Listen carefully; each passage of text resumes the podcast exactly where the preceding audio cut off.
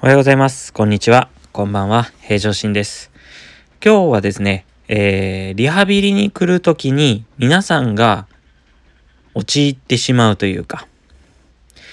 どうしてもそうだって思い込んでしまうことをちょっとお話ししていこうかなと思っております。よろしくお願いします。えー実際、例えば膝が痛くて受診した患者さんの中でこういうことを言われる方がいらっしゃいます。えー歩き方を忘れたと。痛くてビッコを引いて歩くようになってしまって、えー歩く方法がどうだったっけって言われる方がいらっしゃいます。実際そう言われた時に私平常心がどうやって答えれるかというと、人間はですね、皆さんこれお聞きの方々もそうだと思うんですけれども、生まれて、えー1歳までにはだいたい歩くことを覚えると思います。まあ、その前には正常発達って言って、まあ、例えば寝返りをしたりとか、で、ハイハイをしてみたりとか、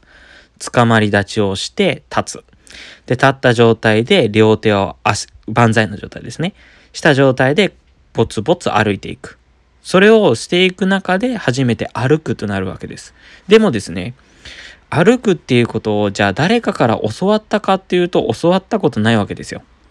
自然に発達する中で、えー覚えていく。まあそれは、えー親だったりとか、えー兄弟だったりとか、え大人ですね。それを見ていく中で、私もそうしたいとえいうことがあって、え発達していくというふうに言われております。しかしですね、実際膝を痛めたり、まあ、ましては手術をしたりして、え歩けなくなって、で、実際傷口が治ったりして筋力がある程度つき、ついていったとしても、歩き方がわからないと。歩き方を忘れたっていうのは、それはそうなんですね。習ったことがないからです。なので、そうなった時にどうお伝えしていくかというと、今のような話をまずして理解してもらうんですね。病状を理解して、えここがこうなっているから、例えばこの筋肉が弱くなってる。えー弱くなっていることによって、この立つ時のこの場面で力が入りにくいからそうなるんですよとか、えいきなり歩く練習ではなくって立つところから、もう立つのも難しければ、えー立ち上がりとか、そういう動作を一つ一つ分解して理解していただかないといけないですね。もちろん痛みを減らしたことによって痛みがないわけですから、すぐ歩くこともできるとは思いますが、大体の人は歩き方がバランス左右崩れちゃいます。で、そのためにも、まず頭で理解していただく。で、頭で理解してもらったら体でまた理解してもらう。で、それを継続してもらうためには自宅でのセルフトレーニングがとても重要になってくるわけです。でも、やっぱり痛い、痛いのを取ってほしいっ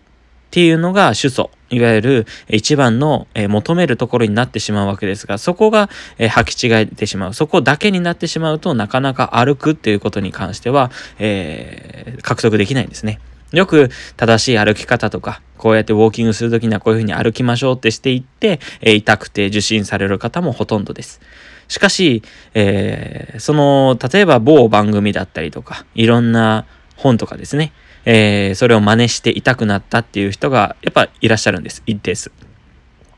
そういう方々のほとんどっていうのは先ほど言ったみたいに、それに似合う体の状態ができていない。いわゆる基本ができていないんですね。だその基本ができていないのを私たち理学療法士はえ丁寧に分かりやすく説明してお伝えしていくってことになるわけです。なので、えーどうしても病院に行って私たち理学療法士に出会わなければ、そういうこう、正しい体の使い方っていうのが、えー教わる機会がありません。で、そういう機会を、えー少しでも多く作ってほしいために私も YouTube の方で配信しております。えーカタカナ、すいません、ひらがなで検体更新、もしくは、えー今日のえー私のチャンネル名である毎日健康、検体更新って書いてあるあの検体更新という漢字をそのまま、えー YouTube の方で、えー検索していただければ、え今の内容も含めて動画でも説明しておりますので、ぜひそちらの方もご覧ください。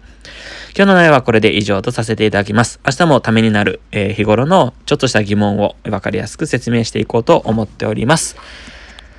ここまでご清聴ありがとうございました。また明日お会いしましょう。